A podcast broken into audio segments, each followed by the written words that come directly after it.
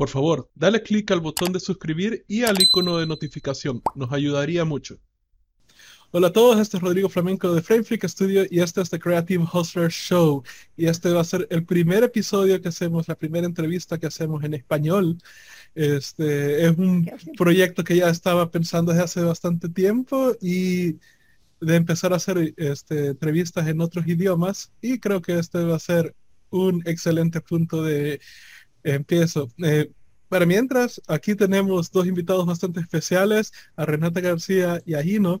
Ellos tienen un, un, podcast también donde cubren bastantes temas, este, para, bueno, bastante importantes para los artistas. Este, y lo que me gusta de ellos es que se alinea bastante a la visión que yo tenía, que es cubrir la parte eh, profesional de ser artistas, porque sí siento que a los artistas, y creo que ellos mismos han de pensar lo mismo, que a los artistas les hace falta bastante ese lado, ¿verdad? Entonces, este, bienvenido, Hino, bienvenido, Renata. Gracias, gracias, gracias por invitarnos y pues un saludo a tu audiencia. Sí, muchas gracias. Gracias por invitarnos, qué gusto estar aquí.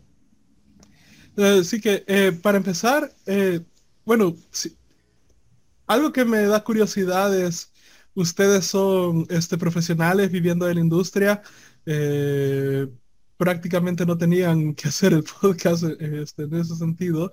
¿Por qué fue que decidieron empezarlo a hacer? ¿Por qué decidieron empezar a hacer este show? ¿Y cuál es su historia de qué es lo que los llevó a esto? ¿Quieres decirles tú?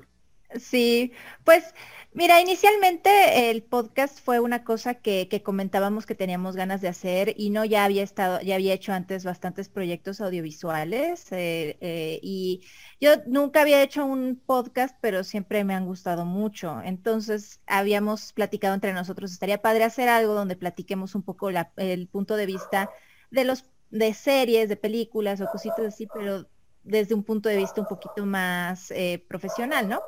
Eh, y fue un poquito transformándose también nuestro, nuestro interés en que también cubrir ya después cosas que eran más de la industria, por cómo se empezaban a dar las cosas, ¿sabes? De pronto empezó a haber mucho discurso en redes sobre qué es cómo es trabajar en animación, qué implica, qué tan diferente es en diferentes lugares. Y nosotros en ese momento ya teníamos el podcast, ya estábamos haciendo reseñas o cosas así. Y fue como de, vaya, nosotros tenemos este espacio, podemos nosotros hablar un poco de nuestro punto de vista y lo que nos ha tocado ver. Y ha tenido buena respuesta a eso, nos ha permitido pues hablar con más gente de la industria aquí en México, entonces pues estamos en plan de seguir en esa línea, que aparte sentimos que es gratificante que, pues le sirva a la gente lo que nosotros les platicamos. Sí, él es, es muy importante esto que dice eh, mi adobada Renata, que eh, eh, bueno, comienza con, con, este, con este, este como mosquito zumbando, no sé, este zancudo aquí en, el oído, porque como dice, yo ya te estuve un podcast cuatro años, donde también hablaba de, bueno, hablaba de animación, de cine, de juegos, de series, de todo, y como eh, me comentamos fuera del aire, ¿no? También me identifico en que me quemé, ¿no? De alguna manera resulté quemado y aparte tenía mucho trabajo encima, afortunadamente, varios proyectos al mismo tiempo, y lo puse en una pausa que terminó siendo definitiva. Eh, y después, años después, nos juntamos y hablamos de esto. Ella siempre me platicaba de los podcasts que escuchaba y de la opinión que tenía, y siempre tenía opiniones como en el podcast, ¿no? Los que, los que nos han escuchado, la, la podrán atestiguar el tipo de opiniones que se avienta Renata, muy precisas. Entonces, eh, y tiene una muy buena voz. Yo le decía, es que tienes muy buena voz y tienes muy buenas opiniones y te gustan los podcasts, ¿por qué no hacer uno? Y ella, no sé, no sé, a ver, convénceme. Y, y, la convencí. Afortunadamente la convencí y empezó con eso, justo con reseñas y, y eh, con el tiempo justo, tal cual apunta ella, que empezó a hacerse más más importante el opinar al respecto de lo que está ocurriendo en la industria de la animación, del cómic, de la ilustración, que es donde nos, desenvolvemos. Y, el mismo público nos, nos, iba haciendo preguntas y sentimos esta responsabilidad como comunicadores de compartir la experiencia y de, eh, eh, bueno, pues apoyar a los demás a que todos crezcamos y estemos informados de todo lo que está ocurriendo y de cómo deben ocurrir algunas, algunas situaciones, ¿no? En favor de los profesionales. Y así ha ido creciendo el podcast. ¿Y de dónde salió el nombre de viñetas por segundo? Ah, eso surgió porque ya sabes, típico que estás buscando cómo, cómo identificar tu podcast y decíamos, es que no queremos cerrarnos nada más a hablar de cómics o de, de, series o de películas y pues nos pusimos a pensar en qué cosas relacionábamos con, con pues cosas de la industria y eh, al final fue viñetas, fue por el lado de los cómics, que ya ves que pues todo ahí son viñetas. Y por segundo fue un este terminó siendo un juego de palabra como de que en vez de frames por segundo, que es así como se mide luego la animación, em, eh, que fuera viñetas por segundo para cubrir bastante eh, es un espectro grande de lo que queríamos hablar. Y fue como de sí, me gusta, ¿te gusta? Sí, perfecto, pues ya, ese es. Sí, fue muy rápido, de hecho. Buenísimo. Este, ¿qué es lo que ustedes sienten dentro del mundo de, los creativos, o sea, la, gente que quiere volverse profesional siendo artista?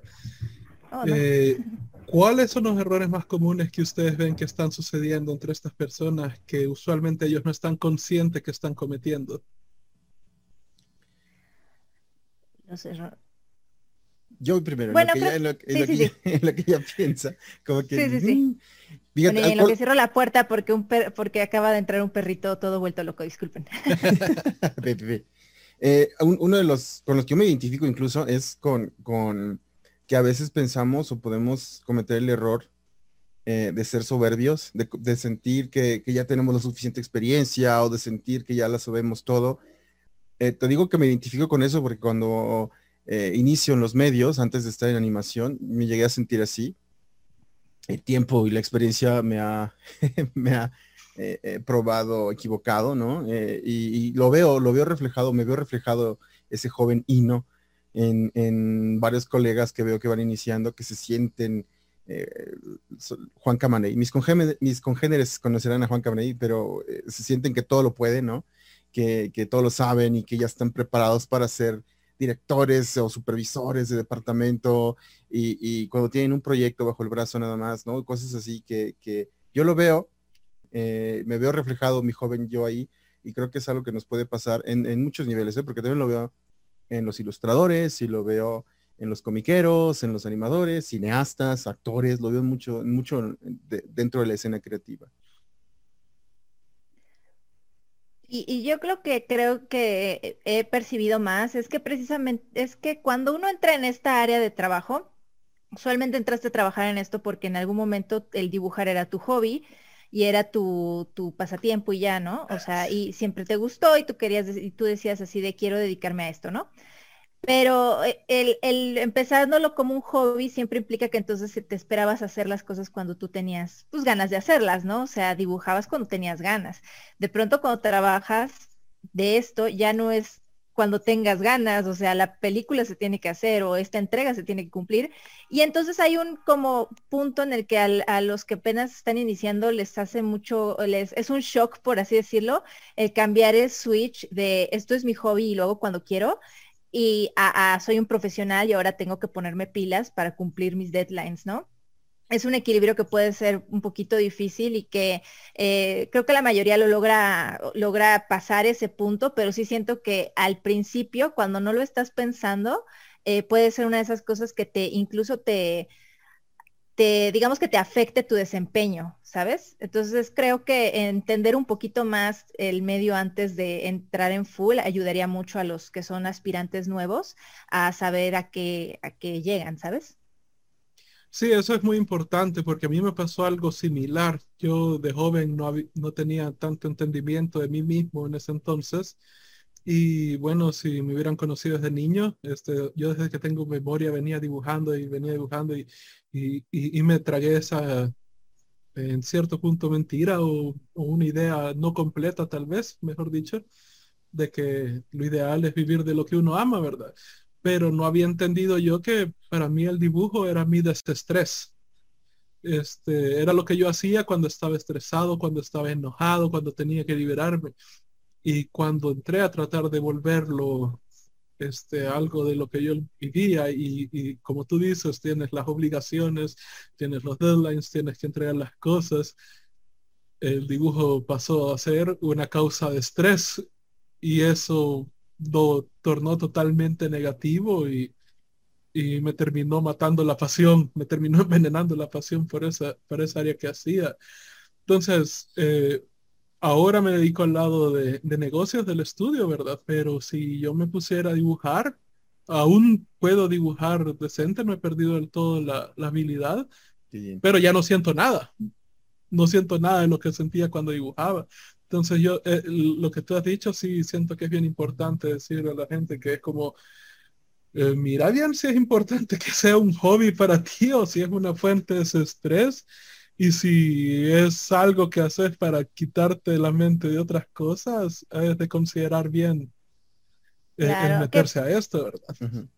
Sí, qué pena que, que, te haya quemado a ti de tal nivel, porque creo que sí, sí puedes encontrar un equilibrio en el que sí saques mucho provecho de tu pasión siendo tu profesión, pero es, lo que yo recomiendo mucho, como de, pero analiza bien qué es lo que quieres hacer con ella y hacerte de hábitos como sanos alrededor de, mm. de, pues esto, ¿no? Porque también siempre que empezamos en esta industria es como de, sí, quiero dibujar las 24 horas, todo lo que tengo que hacer y así, y, y es como de, no, cálmate, o sea, incluso los los profesionales deportistas no se pasan 24 horas, no sé, corriendo, ¿sabes? Entonces, tú también relájate y, busca otras cosas que hacer, porque si esto lo vas a transformar en tu profesión, necesitas también de pronto un hobby. cosas. Sí, sí, a mí me pasó así. Yo estaba trabajando en televisión y la necesidad me, me, hizo tener que aceptar freelances de, de, dibujo, de diseño de personajes y yo no quería, porque justamente no quería eso, no quería que mi hobby, que era mi desestrés, mi, mi, periodo de relajación, de meditación, se convirtiera en mi trabajo. Yo no quería eso, porque entonces, ¿cuál será, cuál sería mi, hobby? No quería eso, pero la necesidad me, empujó a, tener que aceptar estos trabajos y dije, bueno, ah, tengo que encontrar un balance justamente o algo que, que, no me haga odiar esto que me gusta, que es mi, forma de vida, porque incluso tú, tú, tú, tú y, y, y Renat se identificarán conmigo en el que eh, a, veces en que no podemos expresarnos con el habla y tenemos que dibujarlo para que nos entiendan, ¿no? Eh, entonces yo no quería que esta forma de vida fuera eh, una pesadez, ¿no? Y, pues me preparé para que fuera una buena profesión, pero también me daba mis respiros. Los videojuegos me han ayudado mucho, por ejemplo, a, a encontrar ese desfogue, pero pues también el consumir, el escribir, todo eso, el pintar, por ejemplo, en tradicional, ya ahora trabajamos todo en digital y, pintar con acuarelas, usar los rotuladores, también me ha ayudado como a variar un poco y a encontrarle caminito para poder seguir amando mi hobby y poderlo usar o, implementar como mi, fuente de, pues de sustento. Buenísimo. Y cuando empezaron sus carreras, bueno, ya después de tantos años que han tenido ya sus experiencias como profesionales, ¿qué es algo que cuando entraron no esperaban para nada el aprender o descubrir que es realmente importante saberlo para artistas. Pregunto esto porque siento yo que, para que entiendan un poco el contexto, eh, una de las cosas que, que nos pueden hacer tropezar bastante no es en sí los problemas que nos estamos imaginando que, va, que vamos a tener, sino las cosas que no sabemos que no sabemos las cosas que no, que no esperamos para encontrarnos. Entonces, ¿qué es algo que para ustedes este, es muy, muy, muy importante saberlo, pero cuando empezaron no tenían ni la menor idea de, que eso era una realidad? Vamos a coincidir. Ah, no estoy segura. Eh, em, yo, yo lo pienso como desde mi punto de vista, desde mi experiencia, y creo que cuando yo empecé a trabajar en la industria, yo nunca me esperé lo importante que era el poder sacar las cosas rápido, ¿sabes? O sea, y rápido bien, no, no, este, no tan, no al ahí se va. Pero, por ejemplo, pues yo antes de, entrar a trabajar en un estudio de animación, pues yo hacía mis ilustraciones y yo me tomaba todo el tiempo que yo quería haciéndolas, ¿no? Entonces, eh, y, sabía que podía llegar a cierta calidad, y pero me tomaba yo mucho tiempo, ¿no? Y de pronto, pues entro a un estudio de animación en el que eh, entré hacer varias cosas, ¿no? Hice character design, hice cleanup ahí y todo. Pero entonces las primeras veces que me empezaron a dejar asignaciones, eh, era como, esto tiene que estar para eh, dentro de unas horas casi casi, o bueno, ponle, tienes hasta mañana para terminar este, esta propuesta o lo que tú quieras. Y para mí eso justo como antes de ese trabajo había tenido nada más otro trabajo, ¿sabes? O sea, no tenía yo tanta experiencia, entonces para mí fue como el, ah, o sea, no, sí es cierto, no me puedo tomar todo mi tiempo haciéndolo, que, que quede como yo quiero, ¿no? Entonces fue el empezar a ser más, eh, más, em, ser más decisiva a la hora de estar dibujando y a la hora de estar haciendo cosas para tenerlo para entregar. Y fue una curva de aprendizaje y eh, obviamente en su momento la calidad no era igual a la como si, si lo hacía yo con, con mucho tiempo, pero poco a poco lo he ido nivelando. Pero sí creo que es algo que al menos un recién egresado, los, en la universidad tienes tiempo de hacerlo todo, o sea, incluso cuando tienes como, sí, tus entregas, tienes tus entregas, pero pues es como que tu trabajo de universidad y puedes como más o menos tú manejar tu tiempo a gusto. Eh, eh, pero ya cuando empiezas a trabajar, pues sí son otros tiempos. Entonces yo creo que eso es muy recomendable que lo sepan. Y eso los que estudiaron, los que fueron a una universidad o los que pudieron ir a una escuela, porque muchas veces eh, solo dibujamos para nosotros mismos y somos empíricos, como es mi caso, ¿no? Yo me tuve que enseñar y tomar cursos por aquí, por allá, diplomados, pero, pero pues yo dibujaba para mí ¿no? no en, la escuela yo estudié comunicación, relaciones públicas y después estudié animación. Entonces no, no era tanto que, tuviera deadlines o no tuviera deadlines, eran mis cosas, lo creativo era mío, ¿no? Lo técnico era lo que tenía que entregar.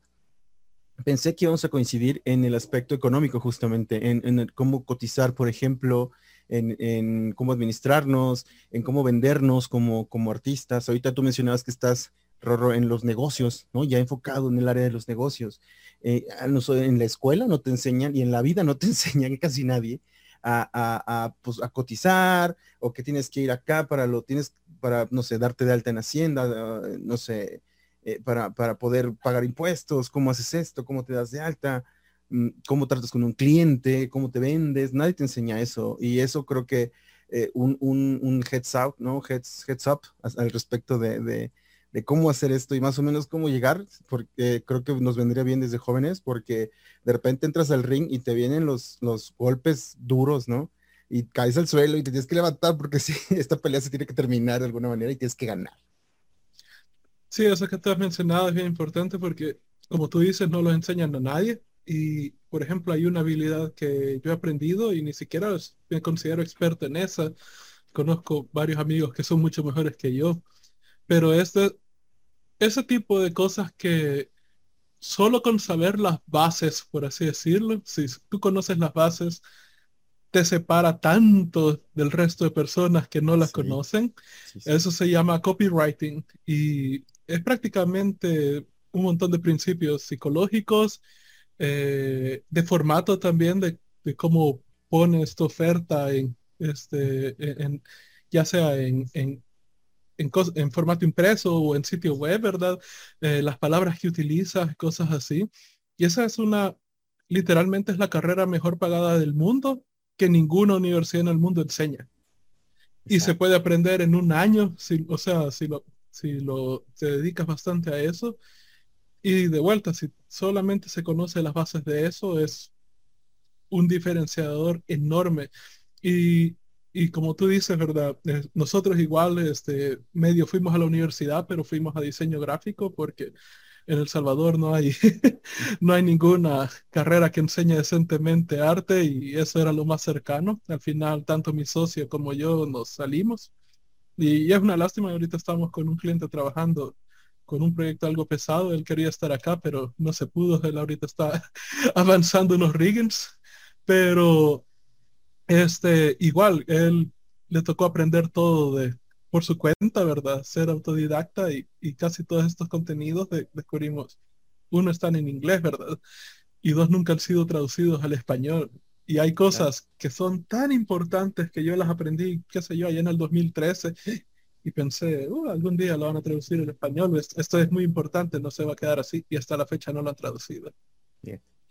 Sí, sí, es, es importantísimo todo esto todo esto que mencionas, ¿no? Es, muy importante que, lo, que se tome en cuenta porque muchos nos escudamos, muchos creativos nos escudamos en, lo introvertido que podemos ser y que no sabemos platicar con la gente y que nos llaman y no contestamos, mejor mande un WhatsApp y nos, escudamos en, esta personalidad para justificarlo de alguna manera, el que la desidia de no meternos, tenemos que relacionarnos con la gente, tenemos que saber hablar con la gente, tenemos que saber cotizar, darle, darle valor a nuestro trabajo, saber qué está pasando allá afuera, cómo se está moviendo, eh, no sé cuál es la tendencia en cuestión de estilo, todo eso tenemos que empaparnos, que es mucho más, o sea, si de por sí trabajar en nosotros, en, nuestro, en nuestra técnica, en el delivery, en los tiempos de entrega, en la calidad del trabajo es muchísimo, todavía es más el trabajar en venderlo, porque es más importante venderlo, porque si no, ¿para qué? ¿No? Sí. Sí, ahí, fue donde entramos ya con mi socio, porque mi, socio es como un, un, ejército de una sola persona, ¿verdad? Puede hacer storyboards, hacer caricaturas, hacer varios estilos de, ilustración, hacer fondos, riggings, eh, animación, de todo, ¿verdad? Y, y, de vuelta, lo aprendió todo por su cuenta, este, sin eh, ayuda de, estudios oficiales, por así decirlo, ¿verdad? Y yo por otro lado me fui del lado de los negocios y eventualmente coincidimos en un proyecto y fue como, oye, o sea, si estamos trabajando juntos, yo me puedo enfocar en, eh, o sea, me puedo dedicar 100% a esta parte de, sacar los clientes y tú te enfocas 100% a la producción y así logramos muchísimo más, ¿verdad? Y, y, y, eso fue lo que sucedió, pero sí, es como tú dices, si uno está individual, es como no solo hay que saber el arte, hay que saber las, este, las bases de negocio, ¿verdad? Sí. Sí, totalmente. Tienen mucha suerte de haber encontrado el haber hecho esa sociedad que traen ahorita, porque sí, yo creo que ese es el mejor equilibrio, como de tú, tú haces esta parte, yo hago esta parte y vamos viendo cómo le hacemos. Equipo. Sí. Y, como tú dices, algo bien importante es poder hablar, eh, e, eso sí lo he visto eres la primera persona que he entrevistado que lo menciona. Eso que cuando los clientes hablan no les contestan. Yo ya lo he visto suceder con varios artistas. Y es como, no, ¿por qué? Y, una de las reglas que nosotros tenemos con mis amigos ya dentro del lado de, negocios, ¿verdad? Con otros emprendedores, es como, este, si un cliente hace, digamos, si tenés tres clientes separados, ¿verdad? Que te hacen exactamente la misma pregunta o sea, clientes que no se conocen entre sí te hacen la misma pregunta y utilizan ciertas palabras que son bien similares para describir esa pregunta, esa pregunta tiene que ir en tu sitio web y tiene que estar bien contestada con las palabras que ellos utilizaron. Y, y, eso es algo que toma tiempo, o sea, toma varias llamadas hacer, este, poder identificar eso. O sea, yo, yo llegué al punto en donde incluso grabé este, 100 llamadas que tuve con, con los clientes, mis, mis, primeras 100 llamadas me llevó casi que dos años hacer eso, ¿verdad? Para ir analizando después, porque ya cuando las escuchas como que en playlist es como empiezas a notar cosas similares. Y luego cuando tú utilizas eso para presentar la propuesta, es como los clientes inmediatamente confían en ti. Cuando tú puedes describir un problema mejor de lo que ellos pueden describirlo, confianza inmediata y ahí ya el dinero ya no es ni siquiera un problema para ellos. Mira, la experiencia hablando. Eso, sí. este, una pregunta importante que, me gusta hacer es, ¿han tenido alguna vez algo que su, en el momento pareció como un fracaso, pero que conforme pasó el tiempo eso los posicionó para este algo mucho mejor en el futuro? Mm. Yo sí. si quieres lo que piensas, es lo que piensas. Yo sí. El, el, varios. Creo que, creo que los éxitos se construyen en, sobre los fracasos. Y, si no tienes fracasos es difícil que tengas tantos éxitos, ¿no? Porque eventualmente se caen. El, fracaso te da experiencia, el fracaso forma el carácter, el fracaso te, ayuda a crecer de muchas formas. Em, de cuando salgo de televisión, dejo de trabajar en televisión, eh, fue una etapa difícil, fue por ahí del 2009 y, pues hubo una crisis acá en México y creo que fue global también, que sufrimos muchos eh, en cuestión económica y no encontré trabajo en la televisión y estuve freelanceando, pero poquiteando, ¿no? Y fue muy difícil. Eh, entonces, si ahorita, ahorita es más fácil contactar un estudio porque todos los estudios tienen su sitio web actualizado y tienen el apartado para careers, ¿no? Y las vacantes de trabajo y el, apartado de contacto y la mayoría contesta las redes sociales y están en Instagram y todo, pero entonces no, entonces no había nada de esto. Y era raro que te contestaban un correo y, no había, o sea, el, recurso humano no estaba tan al pendiente de toda esta cuestión y, era más difícil encontrar trabajo por ese lado. Y en televisión ni se diga, ¿no? Si no tenías los contactos, era muy difícil sobresalir. o y incluso todavía con los contactos. Yo trabajaba acá en Televisa y tenía bastantes eh, colegas y amigos que yo creía que eran mis amigos y que me podían haber ayudado y no me ayudaron. Y, se sintió, me sentí muy solo, pero eso me ayudó a decir, no me voy a dejar, voy a salir adelante y fue que empecé a tomar estos, y mi vida dio, dio este giro, ¿no? Hacia lo creativo, hacia, lo, hacia el arte comercial y, me, ayudó a, a construir lo que ahorita soy, profesionalmente hablando. Y después todavía hubo un momento en el que también me vi, me vi muy, muy austero y muy pobre y mandé, que serán como unos cuatro años después, más o menos, tres, cuatro años después de eso, eh, sin trabajo, sin clientes, sin dinero en la bolsa, sin dinero en el banco, con un montón, los, los estudios a los que había escrito yo me habían rechazado y con, con, con emails muy duros, ¿no? De respuesta. Y es donde uno se pregunta, ¿sirvo para esto? ¿Soy bueno para esto? ¿Por qué no puedo servir ni siquiera para trabajar en plantas contra zombies? ¿Qué está pasando, no? Si son plastas de color, ¿por qué no puedo hacer eso yo? Porque el mail de Electronic Arts dice, ya hay alguien más calificado que tú para hacer, desempeñar este puesto, más calificado que yo para hacer plastas, ¿sirvo entonces para hacer esto? No, eso es muy duro. Enfrentarse con esta, con este, con esta situación a tus, o sea, no sé, veintitantos es muy duro y, sin dinero, sin saber qué vas a comer el día siguiente, es durísimo, es durísimo. Eh, pero eso eh, eh, me ayudó a decir, estuve mucho tiempo, o sea, un día entero, si quieres, a oscuras, sentado en el comedor, viendo la nada, pensando qué voy a hacer con mi vida, si ya voy a mejor ir a pedir trabajo a McDonald's o, qué. a ver si me aceptan, ¿no? Me, creo que me iban a aceptar más en Burger King que aceptan gente mayor. y y dije, no, o sea, esto eh, no puede ser, yo quiero hacer esto, esto es lo que yo me gusta, yo quiero contar historias, quiero, quiero hacerlo, quiero, quiero que vean el trabajo y quiero, pues quiero hacer esto. Y, es, decidir si es, bueno, si es, si no soy suficientemente bueno ahora, lo seré pronto. Y, em, em, empeñarme en, empecinarme, ¿no? En hacer las cosas y decir, ¿por qué no? Y empujar más fuerte, ser necio y eventualmente a los, eh, conseguir un cliente, otro, y a los tres, cuatro meses ya estaba trabajando para Anima Studios, eh, que ellos me hablaron justamente, ¿no? Para trabajar con ellos. Y de ahí para el real, ¿no? De ahí han sido situaciones similares, ¿no? A lo mejor no tan, no tan grandes, no tan fuertes, pero sí ha habido fracasitos así que eh, duelen y cuestan, pero uno tiene que decir, o sea, no me voy a dejar. Y así. ¿Y a tu lado, Renata? Eh, creo que no he tenido unas historias tan intensas como Ino, pero... pero creo que lo que más podría considerar yo, porque creo que he estado en proyectos que si bien ha estado, han sido como a lo mejor chiquitos, los primeros o así, eh, creo que han estado bien porque de todo se ha aprendido. Creo que mi mayor, eh, mis mayores eh, fracasos han sido más en el aspecto de, de yo no haber abogado más por mí en el momento de negociar algo. Eh, y eso es algo de lo que siento que he aprendido mucho en el camino. Ah, cuando empecé en esta, en todo esto, la verdad es que yo era mucho más tímida para luego, pues, sentir que merecía yo eh, negociar algo, ¿no? Entonces, creo que y cometí muchos errores en algún momento en cuanto a negociar salarios, negociar eh, condiciones laborales, cosas así, que, que con el tiempo he aprendido que, que pues no, que sí, sí necesito yo ver por mí en ese aspecto, que, o sea, yo, siento que también cuando recién te gradúas tienes cierta idea que es como, yo quiero que me paguen por dibujar y ya está, ¿no? Y tú piensas que con eso vas a estar siempre bien feliz, pero ya mientras empiezas a avanzar es como de, bueno, no, no solo quiero que me paguen por dibujar, quiero tener una vida eh, decente y poder dedicarme a esto.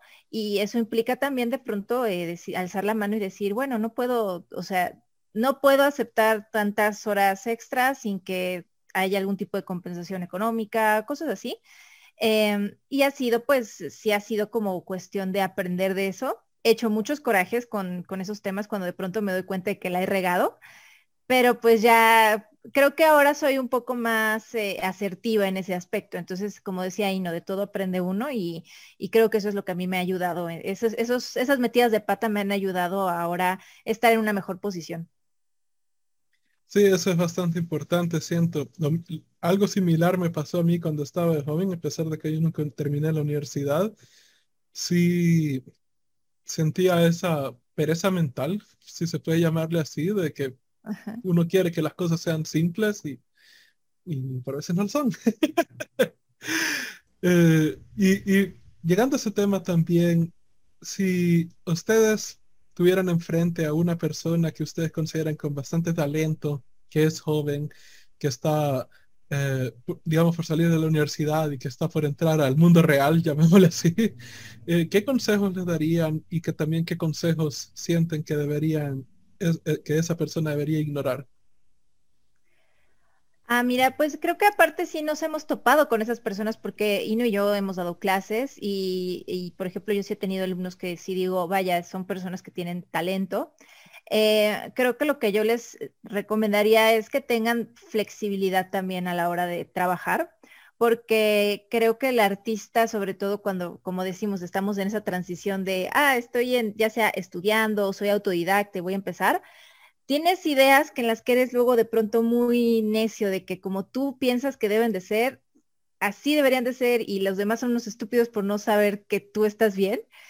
Y, lo entiendo, yo estuve ahí también, yo también tuve esa soberbia de artística de, claro que este, esto está perfecto así como que te lo propuse, ¿no? ¿Por qué lo estás, por qué lo estás cuestionando, no?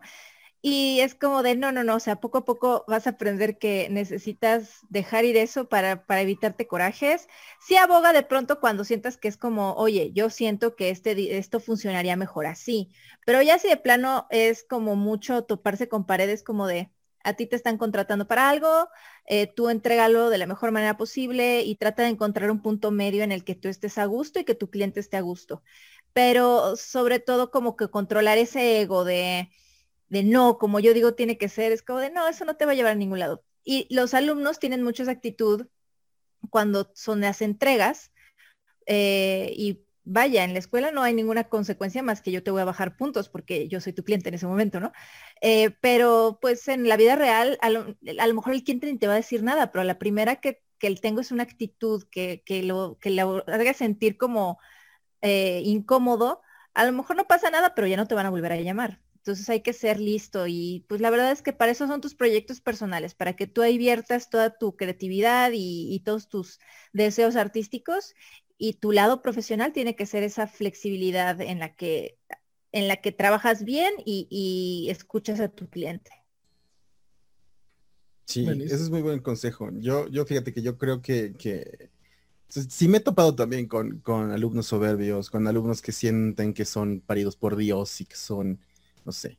Y, por más que uno les puede aconsejar, se tienen que caer ellos solos, se tienen que pegar en la cara para entender, oh, estaba yo muy mal. Porque si no, no importa a veces que, uno, les puede dar misa y ellos jamás, jamás van a entender en muchos casos. En otros, eh, yo sí les los trato de motivar para que pierdan esa inseguridad, para que se avienten a preguntar, para que se avienten a alzar la mano, para que se avienten a hacer las cosas, porque el que no chilla no mama, y si tú no te avientas a preguntarle, por ejemplo, a tu ídolo profesional, eh, no sabes si te va a contestar o no. Si le preguntas, ya sabes que no te va a contestar. A lo mejor sí te contesta. Y en una de esas ya tienes un, contacto que en algún momento puede o no darte un consejo, una opinión o un trabajo, no sé, en cualquier momento. O solo puede ser una amistad bonita, ¿no? El, chiste es aventarse a hacer las cosas, aventarse a hablar con la gente, a pedir opinión, a, pues a crecer, ¿no? Aventarse a crecer, porque si no, muchas veces las propias inseguridades pueden ser el reflejo de, nosotros y eso es nuestro peor enemigo. Y eso pues es ponerse el pie solito. Eh, creo que ese, y consejo que, que puedan ignorar, híjole, es que la verdad, la verdad, a mí eh, nunca me dieron consejos. o sea, me daban consejos muy particulares, muy específicos, ¿no? Al respecto de no uses goma para que pienses lo que vas a dibujar y cosas así, pero no, no consejos de vida y de vas a obtener un cliente así, tienes que cotizar así o tienes que venderte de esta manera y trátalo así para que el cliente te diga esto. No, no, no he tenido así consejos de esos. Creo que viví con una generación o crecí con una generación que era muy celosa del conocimiento y era como que sí tenías que como que exprimírselo a veces. Eh, pero, y, justo con eso yo estoy, yo soy, yo voy en contra de eso, ¿no? A mí si me preguntan, yo comparto, yo digo, yo todo lo que, lo que sea, ahí está, porque justo pasé por eso, ¿no? El que es difícil, el, el conseguir conocimiento, el que antes no había tantos tutoriales o libros como ahora, o, como tú mencionas, ¿no? Una página que antes estaba en inglés hace cinco años o hace siete años, sigue en inglés, no está en español. Sí, pero hace 10, 12 años ni siquiera estaba esa página en inglés, ¿no? Y uno tenía que rascarse con sus propias uñas y tenía que, en mi caso, por ejemplo, yo me iba a la fuente, yo me iba directamente a los artistas, a los comiqueros y es, oye, eh, aquí cómo le haces, cómo hiciste para seleccionar tu paleta de color, cómo hiciste para determinar el ritmo de tu narrativa, por ejemplo, por qué escogiste esta calidad de línea, por qué lo opaco, por qué esto, por qué es lo otro. Entonces, eran preguntas súper específicas porque ya había estudiado yo eso, ¿no? Y que es labor propia. Entonces, eh, creo, que, creo que no sabría yo decirte ahí qué consejo no ignorar. Creo que a lo mejor un mal consejo sería el, el siéntate esperar, ¿no? Porque eso jamás, jamás trae beneficios. No sé. Sí, y, como dicen, es, muy importante que eso de preguntar, porque así empezó mi show de entrevistas. O sea, envía un email o envía un tweet y, de pronto, y, eso ha sucedido durante los años, y como, ¿cómo conseguiste que, que esta persona, eh, o sea, entrevistar a esta persona? ¿Cómo conseguiste contactarlo? Y es como, envía un email. Exacto. Envía un tweet. Exacto. Así Le pregunté que si quería. Dijeron que sí. así es, que así es. Si no preguntas, pues, no te van a contestar.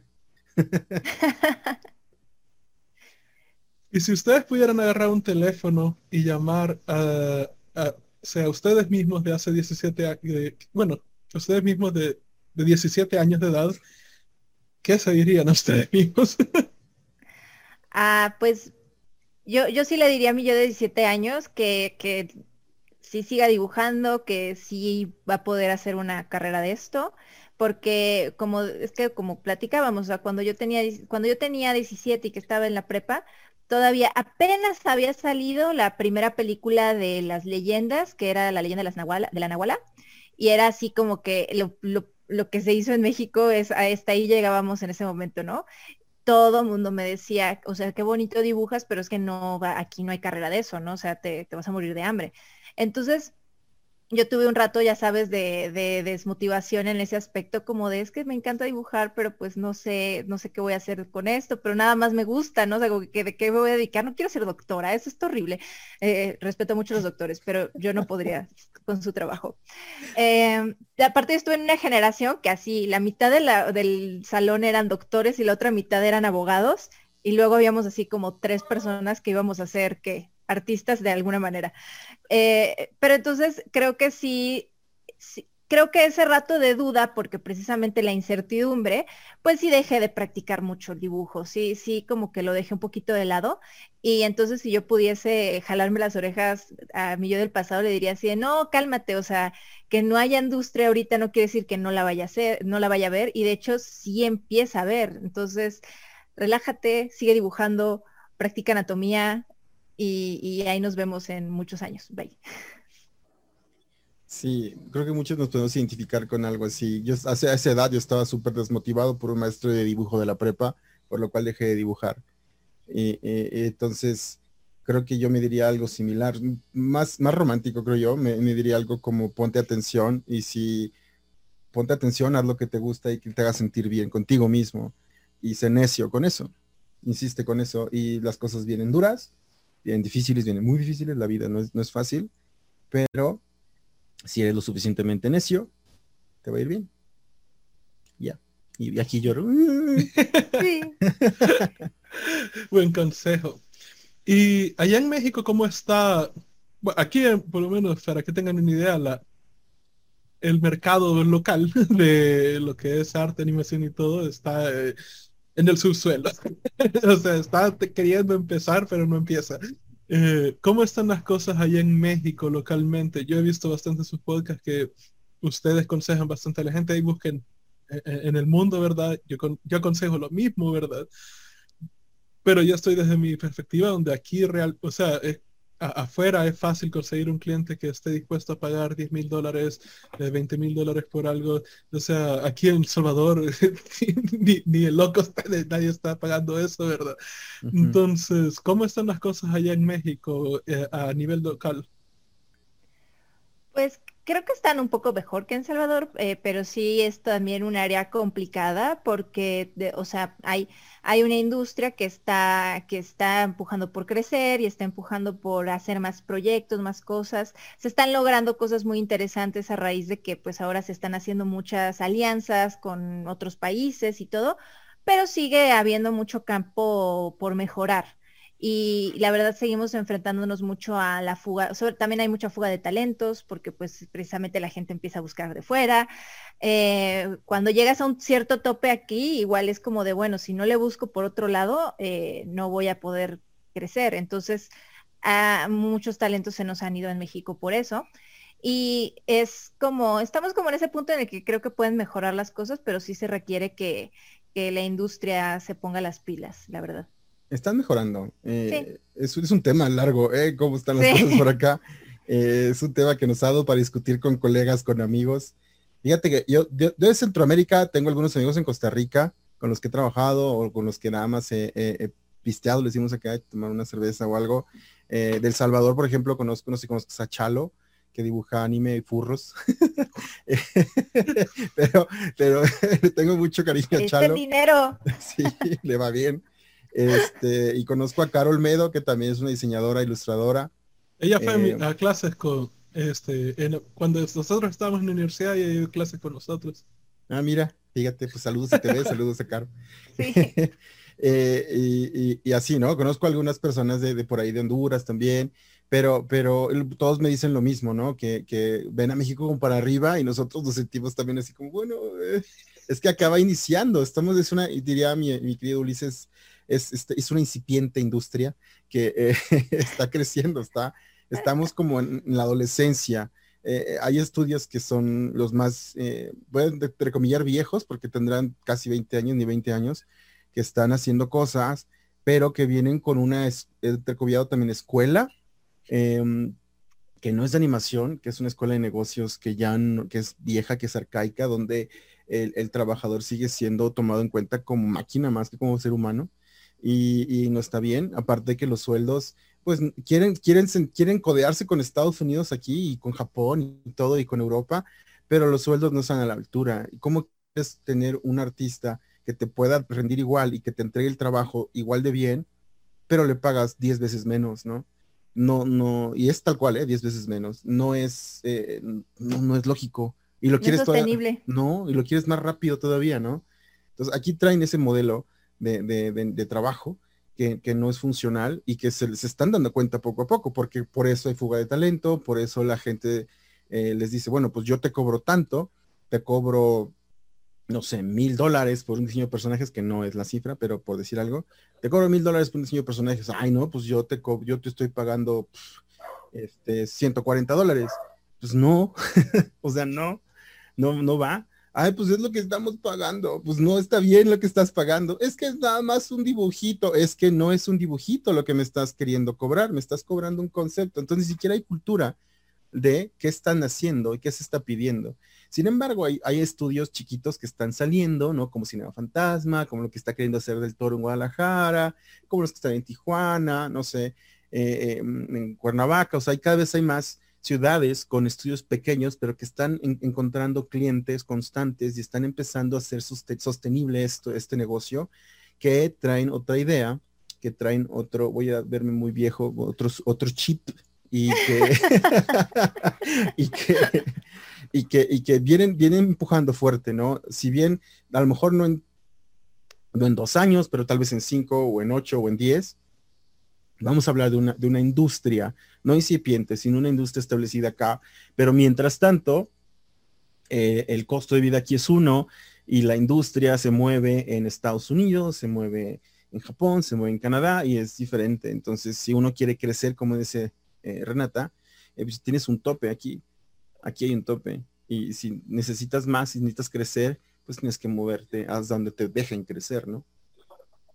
Sí, eso es muy cierto. Este, algo que yo fui bastante afortunado, fue como, yo creo que nací con algo, no sé si es un, de, aún no sabría decirte si es un defecto, porque me ha traído varias cosas negativas en mi vida, pero al mismo tiempo me ha traído cosas positivas, que es que si algo está mal, no lo puedo ignorar. Eh, me, me jode aquí como en el fondo de la cabeza, como... Te da comezón aquí, ¿no? Por dentro y estás... ¡ah! y, y, y, esas cosas que tú mencionas, ese tipo de prácticas, es como... aún antes de conocer lo que conozco ahora, fue como era tan brutalmente obvio que no, no es así, ¿verdad? Y hay un chiste dentro de los programadores, porque yo pasé un, rato eh, en, el lado más técnico de las cosas, ¿verdad? Manejando servidores y desarrollando apps y cosas así. Eh, el, chiste de los programadores es un administrador de proyectos, es alguien que creen que eh, este, alguien que cree que si pones tres madres a trabajar juntas pueden tener a un bebé en tres meses. Se aplica igual. Ajá, Igualito, eh, sí. Lo aplicamos igual, pero aplicamos nueve, nueve mamás a un bebé, un bebé en un mes. Porque aquí es así, aquí te contratan 20 personas para quererlo sacar en dos días y no funciona así, no entienden. Sí, y, y lo que más me dolió fue ver gente que yo conocí, que estudió conmigo y todo, crecer, poner sus empresas. Y luego, la, la mejor manera en que yo puedo describir lo que vi, puedo estar equivocado, pero la mejor manera que puedo escribirlo es que fue como que tenían esta mentalidad, bueno, cuando yo estaba joven me tocó aguantar toda esta actitud de porquería, ahora es mi turno de poner esta actitud de porquería a las otras personas. Y es como, eso es terrible y eso es un poco de lo que hablábamos también de, de cuando, de, si hubo una época en la que la gente que se dedicaba ya fuese ilustración o, otras áreas artísticas, eran muy celosos de su conocimiento y, y, yo siento que era mucho esa filosofía de, eh, que no es una filosofía, es más bien como que un resentimiento que, que uno carga y como después a mí me fue. Sí, así como que a mí me fue de la fregada, entonces a ti también te tiene que ir de la fregada, ¿no? Porque es lo justo. o no te va a costar, o sea, no, no, lo vas a tener tan fácil, ¿no? Exacto, y es como de, ¿por qué tienen que ser así? O sea, si, si, si puedes ayudarle a alguien a, a, que no pase por lo mismo, no, ¿por qué no hacerlo, no? Pero es algo, creo que fue, creo que hubo una etapa muy generacional en ese aspecto, eh, porque yo veo ahora ya la actitud ha cambiado bastante, pero sí ese ratito que hubo, sí era como de, ay, bueno, ya, no te pregunto perdón, pues. Sí, y, fue difícil verlo porque para mí de vuelta estaba esa cosa de que esto está mal, o sea, logísticamente esto no funciona, ¿verdad?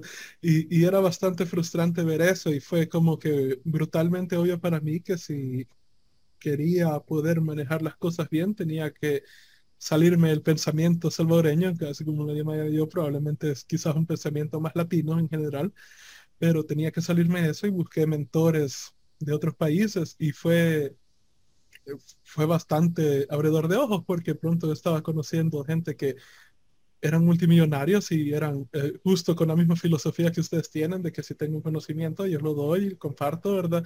Este, bastante buena gente, bien, este, muchos de ellos venían de, de crear sus propias fortunas, ¿verdad? O sea, de la nada.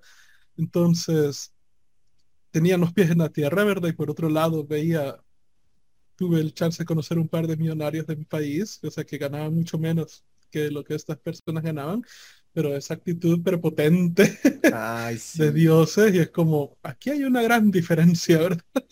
Sí, sí, te das cuenta justo eso. Eh, bueno, poniéndolo en perspectiva y en proporción, ¿no? Con la industria de animación o del cómic, eh, yo me doy cuenta de que hay, gente que tiene mucho éxito, directores de Disney si quieres, o, o, artistas muy pesados de cómic que, no, voy a, no voy a soltar nombres, ¿no? Pero varios muy pesados que uno, yo he podido platicar con ellos, tomar clase con ellos, y son gente súper sencilla, con los pies en la tierra totalmente, y me encuentro con eh, ilustradores o con animadores que no tienen tantos años en la industria y que se sienten, no, no, no, no, no que es, niño, niño, por favor.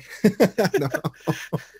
Sí, eso me hizo perder todo el respeto por lo mismo, ¿verdad? Porque con las entrevistas iba conociendo lo mismo, gente que ha ganado Oscar, o sea, eh, bueno, Tom Moore todavía, eh, Fred Cyber les agradezco enormemente porque ni teníamos sitio web cuando te, cuando estábamos eh, acercándonos a ellos para entrevistarlos y nos aceptaron y pues eran ganadores de Oscars y este Robert Condo igual y es como para mí ver esa actitud para mí ver esa actitud de Ok, Robert, Con, eh, Condo, Tom Moore, eh, Fred Seibert, eh, Stephen Silver, todas estas personas me, me dieron la bienvenida, todo. Y, y, luego me pones a este artista ello que no tiene ni renombre social actuando de lo más pedante. Es como perdí el respeto. sí. Es como una desconexión ahí que es como, no. Sí, pero no solo, no solo en el aspecto latino, yo me he topado con, con gringos igual y con, no sé, europeos igual, que, porque también nosotros que a veces estamos tan, tan inmersos en lo que estamos viviendo que pensamos que pasa solo a nivel local, pero no, ¿eh? o sea, es en todo el mundo y a todo el primer mundo y donde tú quieras pasa que hay este tipo de personas que están totalmente desubicadas, infladas y que tienen fans, que les dan likes y que, y que los comparten y se sienten porque tienen 20 mil fans o 50 mil fans y se sienten. Pero pues si les cierran la cuenta, ¿qué les queda, no? Por ejemplo. No sé, o sea, ya... Cierto.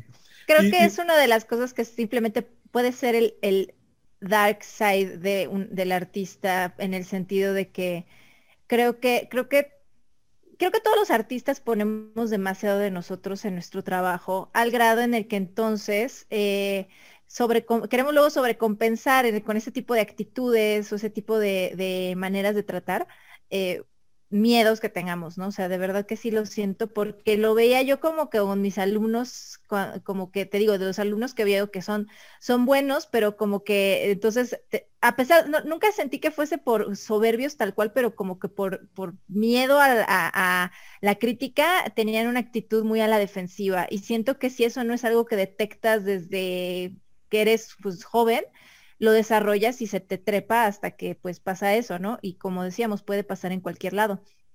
Entonces creo que es algo que puede ser muy propio del artista, pero esperemos que poco a poco vayan haciendo menos los casos, porque la verdad es que ni, sirve para nada esa actitud, la verdad. No, y el fregadazo es duro cuando uno se da cuenta de que uno tiene que poner los pies en la tierra, duele, duele el, golpe. Por otro lado, investigando nos hemos dado cuenta que en general en Latinoamérica los salarios de artistas en, eh, son bastante similares, por así decirlo, ¿verdad? Andan por los mismos rangos. Y hay eh, cosas escabrosas. ¿Sienten que, el apocalipsis zombie que pasó el año pasado ha ayudado a cambiar un poco esa situación o a traer más empleos a los latinos? Sí. sí, es que sí, ¿sabes? Porque a lo mejor no, no de inmediato, pero sí se sembró una semilla. ¿Por qué? Porque muchos tuvimos que buscar trabajo ya no digas fuera de la ciudad en donde residimos, fuera del país. Eh, me tocó platicar, eh, he tenido la fortuna con el podcast de que a mí se me han acercado colegas eh, de Colombia, de Chile, no sé, mexicanos, que, me han preguntado, me han pedido revisión de portafolios o consejos y me doy cuenta de, que pues estamos mirando para otros lados, ¿no? Estamos mirando fuera del huacal, ¿no? Fuera del, del corral estamos asomándonos porque porque no hay, si no hay aquí, pues tenemos que buscar en otro lado. Y en otro lado, por ejemplo, los salarios, dices, son similares, sí, pero eh, con algunas diferencias, ¿no? Un artista de fondos en Colombia no gana lo mismo que un artista de fondos acá, aunque aquí sean mal pagados, ¿no? Porque el costo de vida es diferente allá que acá. Pero un artista de fondos, por ejemplo, en California o en Kilkenny, en Irlanda, pues gana, gana bastante más. Entonces nos conviene, nos ha convenido, nos ha obligado, a mí me obligó, por ejemplo, a, forzar, me forzó a buscar clientes en Estados Unidos, por ejemplo, o, en Europa, y otra vez.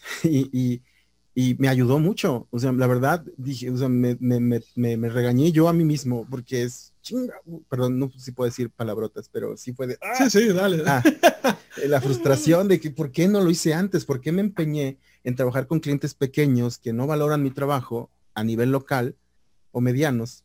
Eh, eh, cuando hay clientes que son pequeños, por ejemplo, en otro país, en Estados Unidos, que valoran mi trabajo, me tratan bien, me pagan bien, y, o sea, es, otro, es otro, es otra, es otro mundo, es otra idea, es otra manera de trabajar, ¿no? O en Europa, que ahorita estoy trabajando con un estudio de videojuegos, que es, otra ideología totalmente, es otra cultura laboral, es otra cultura eh, pues, completamente, ¿no? Y, y uno empieza, te digo, no es la primera vez que trabajo con europeos, pero sí, sí la primera vez que trabajo de esta manera y es, es otra cosa, es otra manera. Y, la pandemia o este apocalipsis zombie que dices es el que me obligó a, forzarme a mejorar el portafolio, a pulirlo, a abrir mi website, a estar pendiente de LinkedIn, a estar escribiéndole a otros estudios, a, tocar puertas, tocar puertas, y la semana que entra otra vez y otra vez y otra vez, Redata no me va a dejar mentir. O sea, yo le, todos los días estaba con actualizaciones de ahora van con esto, ahora voy con estudios de Toronto, ahora voy con estudios de animación de Vancouver, ahora voy con agencias de publicidad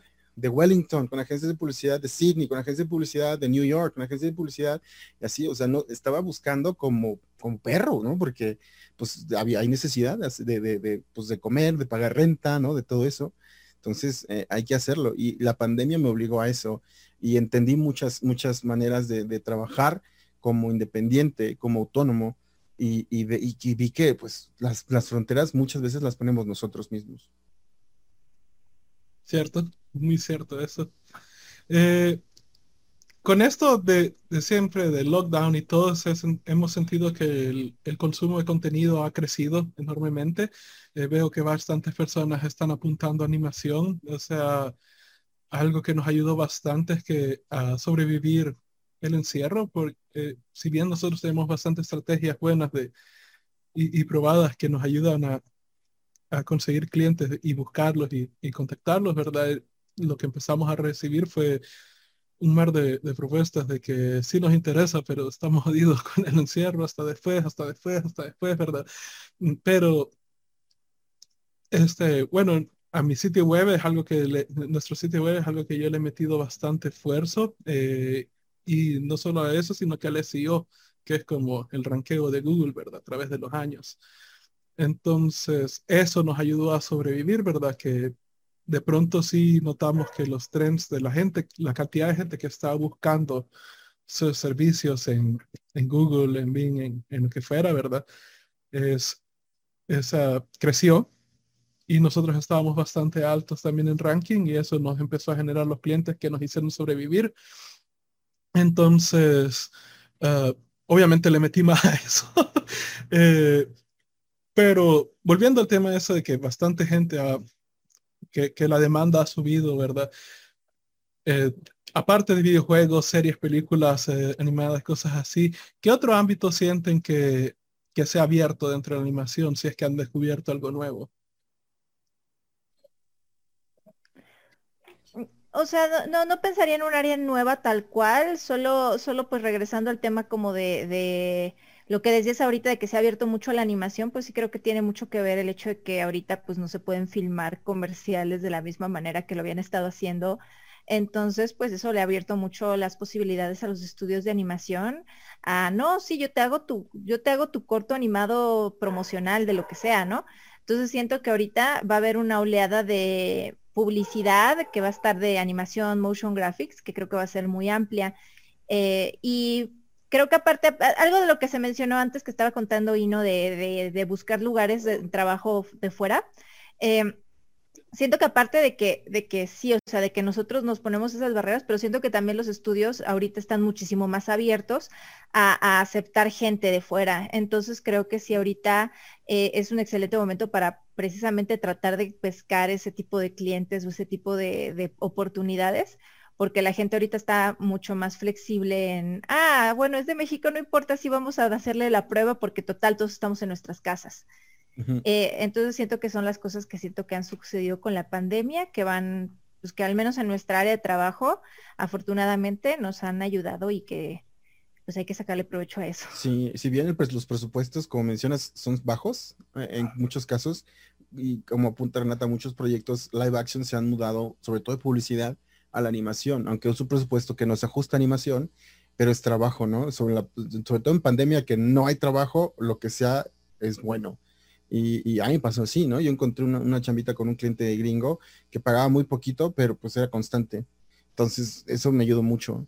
Y, y bueno, uno o dos clientecitos por ahí. Acá en México también pasó, ¿no? Con, con algunos estudios que dijeron, bueno, vamos a trabajar a distancia, queremos sacar un proyecto y pues tenemos que, tenemos que trabajar ah, pues bueno, pues órale. Y, y, funcionó. Eso creo que es gracias a la pandemia. De alguna otra manera, mucha gente, sobre todo de que, son, que tienen más años en esto, están acostumbrados a trabajar eh, eh, con el control, teniendo el control aquí, aunque no sepan cómo se hace, pero saber qué se está haciendo enfrente de ellos, ¿no? Eh, y, el hecho de que se, hayan forzado a trabajar a distancia con la pandemia les ha abierto el panorama, justamente como, como precisamente apunta mi adobada Renata, les, ha, les ha abierto el panorama de una manera muy positiva para todos nosotros freelanceros, ¿no? Que para algunos nos, ha, nos, ha, costado más que a otros el encierro, el trabajar en, casa, porque algunos extrovertidos estamos más acostumbrados a trabajar con más gente y tener esta interacción. Algunos otros, por ejemplo, en mi caso, a mí me encanta trabajar en casa, yo puedo trabajar feliz, solito, sin, sin, nadie más a mi alrededor, pero también puedo trabajar en estudio, ¿no? Me, me, gustan, me gustan las dos opciones. Eh, pero sí, la pandemia sí ha traído eso justamente para, para, y las redes sociales, ¿eh? Hay mucho más influencer creando contenido. Sí, me he preguntado porque, bueno, ahorita con el cliente con el que estamos trabajando, ¿verdad? Es, este, que nos ha salido fue como un, un área al cual no estábamos todavía muy, digamos, muy atentos a que existía. Prácticamente por esto mismo de que todos tienen que estar en casa cerrados, ¿verdad? Sea, el área de educación, por así decirlo, de otras habilidades en línea se ha, mm, estallado. Entonces, este cliente prácticamente lo que tiene es una empresa de, ciberseguridad, más bien de dar clases de ciberseguridad.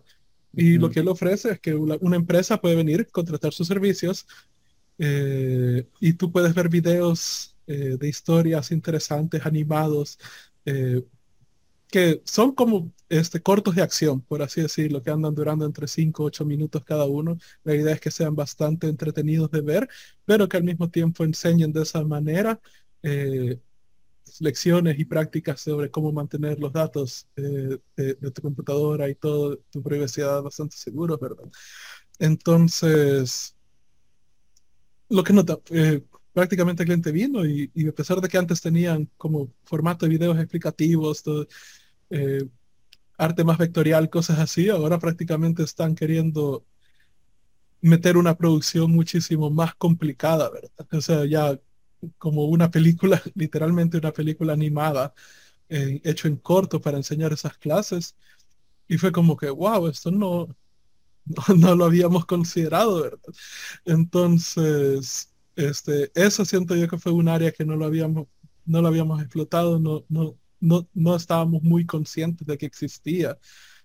Pero precisamente como ellos tienen que estar poniendo entrenamientos a cada rato, necesitan, este, al menos ellos necesitan estar lanzando un video cada, cada cuatro o cinco semanas. Esa es la meta de ellos. Y ahorita están buscando subir la calidad de producción. Entonces, eso fue un área que no, como, como les mencionaba, no sabíamos que existía, no, medio teníamos pistas, pero no, habíamos indagado mucho en eso y ahora nos ha dejado con la boca abierta porque es lo que nos, ha mantenido en estos meses. Y, si todo sale bien, probablemente lo que el resto del año, porque prácticamente nos han puesto de prueba tres videos. Hasta ahorita el cliente está increíblemente feliz con lo que hemos hecho, ¿verdad?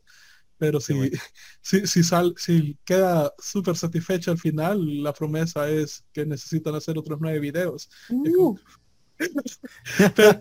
Entonces, por eso mismo estoy, digamos, e-, es, bueno, siento yo, estar pendientes de qué mercados nuevos se están abriendo en, en, cuestión a esto, ¿verdad?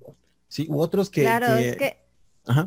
No, no, que ahora que lo mencionas es muy cierto, no lo estaba considerando, pero precisamente esto de campo de educación, eh, sí es algo que se va a pues va a aumentar mucho la demanda porque sobre todo ahorita las escuelas tienen que encontrar maneras, así pensando en otra área de educación, ¿no? Porque sé que ahorita hablabas de una de como de seguridad, pero pensando en niños pequeños o en, o en otras áreas así como de oportunidad, supongo que también para escuelas va a subir mucho la demanda de ese tipo de material didáctico porque, porque justo las escuelas están así como que, ah, ¿qué hago con todos mis alumnos pues, para tener todavía estos, este, estos chicos que pues sigan inscritos en la escuela, ¿no? Entonces creo que eso sí es, es, cierto que es un área de oportunidad que habría que tener en mente, ¿no? Y, y, así, casos como el que tú platicas, seguramente hay muchos más también, así de seguridad o de otras cosas, seguramente va a haber más. Es que sí, las escuelas ya tienen tiempo que deberían de haberse puesto a generar este tipo de material didáctico, sobre todo con ahora los, los, los pizarrones eh, táctiles, ¿no? Y con, y con, que pues son más proyectores que otra cosa, y con, y con este tipo de material, eh, por ejemplo, de, biología o de medicina, que la rama de la medicina es otra que paga bien, hay paga bien en cuestión de ilustración, en cuestión de motion graphics y de diseño, y por ahí también es un, es un área que, que a lo mejor no se escucha mucho, pero sí puede, y no es tan mejor la más divertida, ¿no? O sea, no sé si hay, hay quienes adoren dibujar riñones y, venas. No sé, debe de haber, pero, pero es una rama que también puede, puede, puede dejar algo de dinero. Eh, pues el bien pagada, la medicina y los cuentos. Esto, esto de, lo didáctico, justamente eh, me ha tocado ver que, hay empresas que dicen, bueno, ahorita la gente está consumiendo más material audiovisual, justamente porque están encerrados en casa vamos a venderles cuentos. Y están empezando a producir cuentitos eh, eh, interactivos o, videos animados y tú los ves en YouTube, hay otros que los venden o, solo, villancicos animados. Hay, hay, un montón de material de este que está surgiendo a raíz de este encierro porque están viendo áreas de oportunidad. Que, que eso a nosotros de alguna manera como animación nos, nos beneficia. Sí, en ese sentido, lo que tú mencionaste, bueno, si saco el conjunto de todos los clientes que hemos tenido hasta ahorita, es la gran mayoría son clientes de empresas tecnológicas que están lanzando alguna nueva app, algún nuevo servicio y necesitan explicar lo que hacen. Eh, usualmente es algo complicado, necesitan una manera de simplificarlo y, explicarlo y la animación ayuda bastante en eso. Eh, igual área médica que tienen algún nuevo producto o, alguna nueva herramienta que quieren lanzar para hacer operaciones y necesitan explicar cómo funciona, eh, o, alguna aplicación médica, eh, y que sería la mezcla de los dos, ¿verdad? Una empresa tecnológica junto con la cosa médica y, y, y están este, buscando eh, por ejemplo, uno de los clientes que tuvimos, este, parece que en Estados Unidos es ilegal enviar documentos médicos así nomás. Entonces, la aplicación de ellos permite escanear los documentos y enviarlos encriptados y cumplir todas las normativas de cómo se debe enviar un documento para que este, se puedan enviar mucho más rápido y todos tengan acceso a tu archivo médico eh, cuando llegues a, este, a tomar consulta, ¿verdad? Entonces son cosas para las cuales necesitan este, videos explicativos explicando del lado, del lado del cliente, del lado de los médicos, cosas así. Entonces, e, esas áreas ya estaban antes de la eh, del apocalipsis, ¿verdad? Ahora, ahora siento que se han estallado más y youtubers, nos han estado buscando youtubers que tienen proyectos este, individuales, aunque al menos los que nos han salido les hemos descubierto ese carácter de diva creativa, que fue como que, Tal vez no. Sí, no, nosotros todavía no trabajamos. Bueno, ella sí, Renata sí ha trabajado en proyectos de youtubers. Yo no. Yo todavía no. Sí, yo sí, yo, pero fue así como indirecto, porque yo estaba en un estudio. O sea, que es que luego hay, hay youtubers que tienen así, pero ya un equipo este, que maneja todo, que te impresionas. Entonces yo estuve en un estudio que trabajaba con algunos youtubers que tú decías, órale, o sea, ¿cuánta gente hay detrás de esta línea de stickers, ¿sabes? O sea, no. Sí, definitivamente. Y este, bueno, un mercado nuevo que puedo pensar que salió el año pasado eh, y, y, sí siento yo que no está siendo explorado mucho por los artistas todavía, es la línea de los youtubers virtuales, las youtubers. Y prácticamente lo que hacen son, dibujos de 2D que los hacen en rig en, en cierto modelo y, no sé, con ciertas técnicas que yo al inicio pensaba que eran modelos 3D, pero no, son, son literalmente ilustraciones 2D que han utilizado un trick de rigging para que lo parezca que son 3D, pero no lo son. En, Harmony puede ser eso, ¿no? Que los puedes rotar ya los, los dibujos, o sea, los turnarounds prácticamente en 3D, pero es un dibujito 2D que ya el algoritmo calcula cómo, cómo rotaría el dibujo y está impresionante. Sí, entonces, y quiera o no, ya hay varias gente buscando artistas que puedan hacer su, este, sus modelos y pagando por ello y dando crédito a quien hizo este, el arte. Entonces, es algo estar ahí pendiente, digo yo. Sí, muy bonito. Eh, esta pregunta es muy, muy, muy eh, difícil, pero me gusta porque es bastante retadora. No sé nada de, de, matemáticas ni de geometría analítica. no sé si tuvieran que despertar mañana y despertar en otra dimensión. Si tuviera que despertar mañana.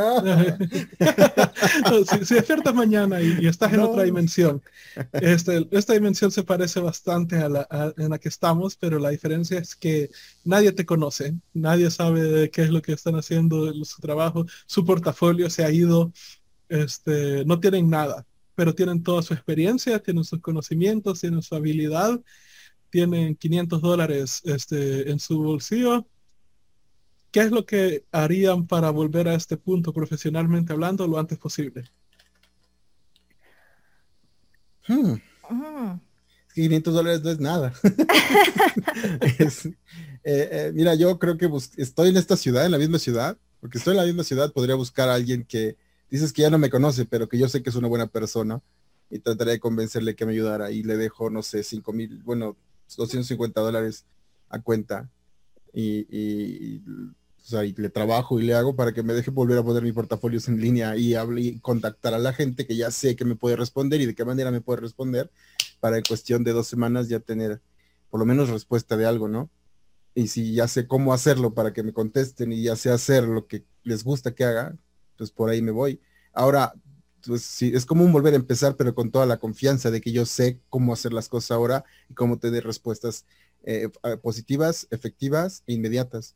Entonces creo que eso aceleraría muchísimo el, volver a, estar aquí, ¿no? Por decir, pues, suponiendo que estoy en un super lugar, ¿no? Volver a eso. Creo que, creo que iría hacia allá, ¿no? Contactar a alguien en que sé que puedo confiar. Porque uno solo está muy difícil. Creo que yo iría a algo similar, o sea, y, e insistiría mucho con así los estudios así de mándame una prueba de storyboard, te la hago, vas a ver que te va a encantar así. Pero no tienes nada, no tienes nada, nada. Creo que pero... solo calzones, ¿no? Nada más. Eh, por eso sé, que no tendría nada para enseñarles, pero insistiría en mándenme la prueba, les juro que soy muy buena. Pero ¿cómo si no tienes computadora ni, ni móvil ni nada? No tengo computadora No, no, sí, tendría, tendría ¿Ah, sí? herramientas. Sí, tengo un techo y una herramienta. Ah, bueno, sí tengo, ah, más fácil, así sí. Yo pensaba que estaba como Terminator, ¿no? No solo el portafolio, según yo, o sea, el portafolio y tu, o sea, y No, solo has perdido tus conocidos y tu portafolio. Todo lo demás, tienes casa, tienes cama, tienes computadora. pues en una semana saco un portafolio que pueda vender y ahora y lo mando, sí, claro. me he asustado, dije, no, si necesito tu ropa, tu medio de transporte, y no, no. No, yo sí, yo, también pienso que, o sea, qué flojera porque he trabajado mucho en esa página web, pero este, pero pues ni modo hacer otra vez mucho material para poner ahí. Eh, quizás sí me tendría que tomar unos pues, unas semanas para tener algo que enseñar, porque también ningún estudio te va a dar, te va a dar la prueba si no tienes nada que enseñarles, y si no me conocen menos, pero pues sí mandaría un portafolio como bastante sólido para la el puesto que tengan, ¿no? Porque una de las grandes ventajas de trabajar en México es que pues, terminas haciendo mucho de todo. Entonces, este, pues uno puede adaptarse de alguna manera, porque eh, es algo que hemos platicado en, el podcast y que en otros en otros lados es que, por ejemplo, en Estados Unidos si quieren que seas muy de nada más una cosa, pero aquí en México, pues bueno, tanto y no como yo hemos hecho miles de cosas, eh, ya sea de que sí, de diseños de props, de personajes, de storyboard, de esto, de aquello. Entonces casi casi que estaría checando qué necesitan ahorita. Necesitan props, ahorita me armo ahorita un portafolio de props, lo mando, ¿no? Y ya teniendo un pie ahí adentro, siento que ya es más fácil moverse. Buenísimo. Este, cuando mi socio le llegó y le puso la pregunta en su, este, e, e, en los comentarios, ¿verdad? Venía desde el punto porque hemos llegado a un tope. Bueno, El Salvador ya por sí es uno de los países más pequeños del mundo, no hay muchos artistas realmente aquí, ¿verdad? Pero hemos llegado a un tope donde este, uno, de vuelta, mi socio es como un hombre de un, eh, ejército de un solo hombre y, y nos está costando bastante encontrar personas que puedan ya por sí llegar al nivel técnico que él tiene, ¿verdad?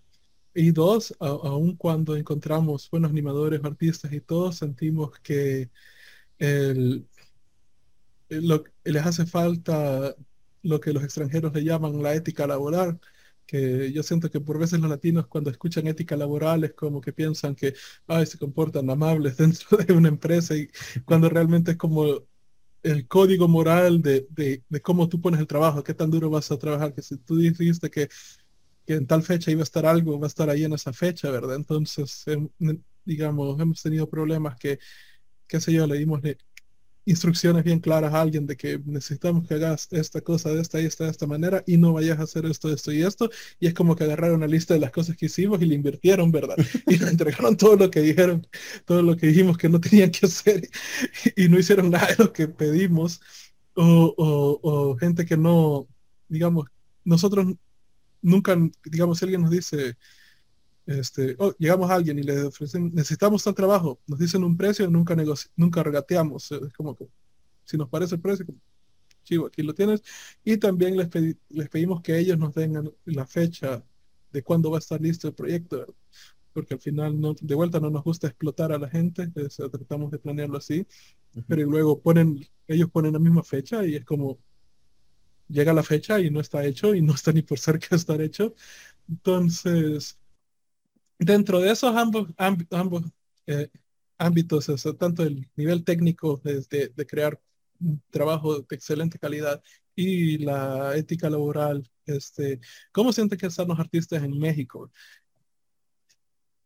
Uy, es que sí hay mucho de todo. Creo que definitivamente si ya estás en, dentro de la industria que ya llevas un rato, es que sí tienes, eh, si has aprendido de ética laboral, porque te digo, o sea, en un estudio no, necesariamente te van a regañar demasiado, solamente va a ser así como de, mm, no lo vamos a volver a contratar y ya. Eh, a veces. Pero bueno, el caso es que hay, hay mucho de todo y creo que, por ejemplo, para un caso como este tan particular que platicas, yo creo que sí es así de, sí, sí es difícil encontrar con artistas eh, que, sepas que te van a funcionar en todos los aspectos, pero creo que, también es como que en cuanto a padrinas a uno que es como que está buscando la oportunidad y, y empieza a aprender contigo, creo que pueden llegar a funcionar muy bien. Y más que nada que estén muy apasionados por lo que se hace. Y creo que hay mucha gente en México que sí trae ese rollo y que sí lo procuran. Se les va luego la onda, pero sí, si estás encima, si estás un poquito como de, ok, esta es la curva de aprendizaje, te doy un poquito de chance, pero no me vuelvas a hacer esto, eh, eventualmente creo que lo que, reaccionan. Yo diría que la mayoría, y si no la mayoría, eh, al menos los que yo conozco y que he trabajado con ellos. Sí, yo, yo me he topado, eh, pues trabajando, coordinando equipos y demás eh, me he topado con muchas cosas. Creo que es, como dice Ranta, hay de todo. Hay señores con mucha experiencia, pero que tienen una actitud terrible, eh, muy groseros y a lo mejor te entregan bien el trabajo, pero te lo entregan tarde, con actitud y, muchachos que a lo mejor, o, chicas eh, jóvenes que, que, por ejemplo, la última vez que trabajamos juntos en una película, eh, coordiné un equipo de, artistas de layout y con quien más me gustó fue con una chica a trabajar que es la nueva, pero es la que más ganas le echaba, entregaba rápido, quería entregarlo bien, preguntaba y se equivocaba o no lo entregaba tan, tan adecuadamente, pero, pero aceptaba la crítica, aceptaba la corrección y le echaba ganas y lo sacaba bien, ¿no? La actitud cuenta mucho y eso a mí me gustó mucho, ¿no? Y a ella la recomiendo cada que puedo porque sé que puede trabajar, sé que sabe trabajar y que tiene justo eso, la ética laboral que mencionas. Y me he topado con eh, personas que dan clases y que ya trabajaron en este o aquel proyecto y no entregan a tiempo y son y no entregan bien, se ve que lo hicieron apresurado, que lo están entregando por entregar y son personas que pues por más que vengan recomendados, yo no voy a trabajar con ellos. Hay de todo. Eh, afortunadamente también coincido, me ha tocado trabajar con gente que, le echa muchísimas ganas y que entrega la mayor parte de las veces a tiempo, ¿no? Como todo, en, en esta área creativa siempre va a haber algo que, que, pueda retrasar el trabajo, ¿no? La entrega siempre va a haber. Eh, afortunadamente, un buen productor eh, prevé esas cosas, ¿no? Y tiene tiempo como de colchón eh, para, para poder prever el, no, no me entregó esta semana, bueno, presionar para que me entregue dos días después, un día después, y, y no haya problema, ¿no? Con el cliente. Pero, pero sí, afortunadamente sí hay mucho, mucho, eh, eh, profesional que, entrega bien y a tiempo. Afortunadamente sí puedo trabajar con gente muy bien acá. Y también latinoamericano, ¿eh? O sea, yo iba a insistir en que no es una cuestión local. Me ha tocado colombianos, hemos trabajado con colombianos que queremos mucho, que son increíbles chilenos, ¿no? Eh, el mismo Chris Pincheira y todo su equipo, argentinos, ¿no? Como Edino, o sea, hay, mucha gente que, que, que son buenísimos y que son, son latinoamericanos. Yo soy, yo soy muy latino, o sea, sí soy mexicano, mexicano, pero yo abogo por el latino en general, eh, porque creo que, creo que coincidimos en mucho y creo que el, el, querer así, así como hay unos, sabemos de todo, pues eh, afortunadamente he coincidido con más gente que, que, quiere sobresalir haciendo las cosas bien y que quiere, quiere hacer las cosas bien y bonito.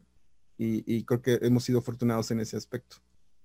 Sí, en ese sentido, por eso tenía la duda, porque, bueno, igual este, tenemos un animador de Colombia más orientado a la rama de explainer videos, que sean eh, videos con estética de eh, dibujos vectoriales, eh, cosas así. Pero el tipo es prácticamente, ese, recuerdo que lo contraté para el primer video y me entregó el video muy, muy, muy bien hecho, muy bien animado con todas las físicas en un tiempo que yo honestamente pensaba que era humanamente imposible. como, ¿qué? Eh, esto se puede hacer en cuatro días. no, no me lo. O sea, era un video de, un minuto y medio. Y el tipo me lo entregó y fue como cuatro días. en cuatro días. Y, yo no había pedido cuatro días.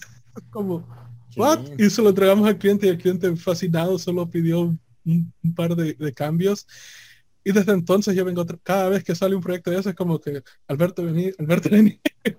Venga Colombia, venga María. Y, el día que me dijo, mira, ahora, vamos a subir la, este, necesito subir los precios y cosas así, no me importa. El trabajo habla por sí solo, bien. Bien, Ecuador, se me olvidó mencionar Ecuador, que también hemos trabajado con gente de Ecuador, que es súper chida, está Miguero y compañía, que es buenísimos digo, está rica también. Bueno, yo quiero Latinoamérica mucho, en general. Eh, como antes de hacerle las últimas preguntas, este es, para la gente que nos está escuchando, si quieren encontrarlos, ¿cómo sería la mejor manera que los encuentren? Ah, bueno, en del podcast nos pueden encontrar como viñetas por segundo, BPS Podcast en en YouTube, en Twitter, en Facebook, en Instagram, así estamos, BPS Podcast. Y, ya ahí para que estén atentos para cuando arranquemos la siguiente temporada. Y pues de manera individual, yo estoy en Instagram como renatagp.art y como renatagp-art en Twitter, porque, porque Twitter no acepta puntos. y tú dile, Ina. Es, es, es V, ¿eh? para que no haya confusiones, por si es V, V pues, de viñetas por segundo. Y, y, pues yo estoy como divino con H intermedia de I V H I N O en Twitter, e Instagram, me pueden encontrar también en Facebook como Elino, eh, mi página es inorama.com, también estoy como divino en ArtStation, si en ArtStation, si, no, si por ahí. No estoy muy activo porque realmente ahorita estoy trabajando en un proyecto largo, entonces no puedo andar updateando y los que terminé el año pasado todavía no tengo chance de andarlos publicando, entonces estoy como en un limbo ahí. Eh, pero en Instagram y en TikTok estoy muy activo, entonces ahí es donde, donde también me hallan. Divino con H intermedio. Buenísimo.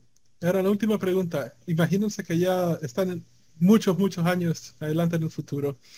Este, han logrado absolutamente todo lo que ustedes querían lograr. Ya están en su leche de muerte, van a pasar al otro lado, pero cuando ustedes vayan al otro lado, todo su trabajo se va a ir con ustedes también. Todo lo que ustedes han hecho se va a ir con ustedes. Y lo único que pueden dejar es tres verdades para compartir con el mundo y es lo único que se va a quedar de ustedes aquí. ¿Cuáles serían? Ay, qué filosófica pregunta. A ver, y no tú. Ah, yo primero, ahora sí, otra vez. tú primero, siempre vas primero, tú primero. Tú primero. Tres verdades. Este, no sé, mano, es que está, muy difícil esa pregunta. Tres está filosófica. Sí. Porque aparte es, mi verdad o es la verdad de todo el mundo? Sí, pues es mi, mi verdad, ¿no? Es un programa de televisión ese, ¿no? Mi verdad con Renata García. Eh, creo que una verdad sería, Dios no existe, son los papás. creo que otra verdad sería... Eh, el rugby es mejor que el fútbol americano.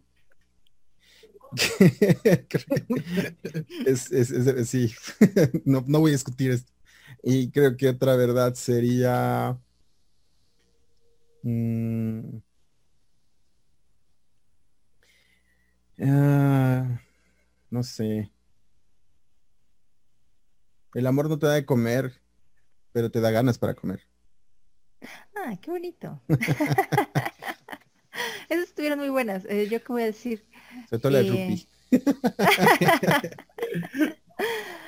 eh, bueno, yo, yo diría como el que eres responsable de tu felicidad. Eh, que, que ponerse metas siempre es mejor que nada más esperar que las cosas te pasen. Y que no le echen pasas al arroz con leche. Apunto eso. Bueno, muchas gracias Renato, muchas gracias Ino. Este, para todos, estas han sido viñetas por segundo. Vayan a escuchar su podcast y si realmente les interesa aprender bastante eh, del lado profesional de ser un artista, lo recomiendo altamente. Y les agradezco por dedicar su tiempo y venir acá y contar sus experiencias. Realmente es bastante apreciado muchas gracias a ti por invitarnos. Estamos muy agradecidos de haber estado aquí y esperamos que ustedes también puedan irnos a visitar de vuelta al podcast. Eso, eso, que vayan y que hacemos alguna mesa redonda latinoamericana. Invitamos a ver otro podcast eh, latinoamericano para, para echar el chisme, como decimos acá, el cotorreo. Nos estamos una, una birra, eh, a ver qué nos tomamos. Y, hacemos una, una, una, tertulia que le llamamos una plática ahí a gusto. Estaría bueno que ustedes también nos visitaran. Y pues gracias a ti, gracias a tu audiencia. Eh, y cuando quieras, estamos puestísimos de, volver si nos invitas y pues así, ahí estamos a la orden. Buenísimo. Y este ha sido el último episodio de Creative Monster Show. Eh, si les ha gustado, por favor, denle click like al botón like de abajo, eh, compártanos con sus amigos y si nos están escuchando desde el podcast, denle click en suscribir para que les notifiquen cuando salga el siguiente episodio. Hasta la próxima siempre adelante. Bye.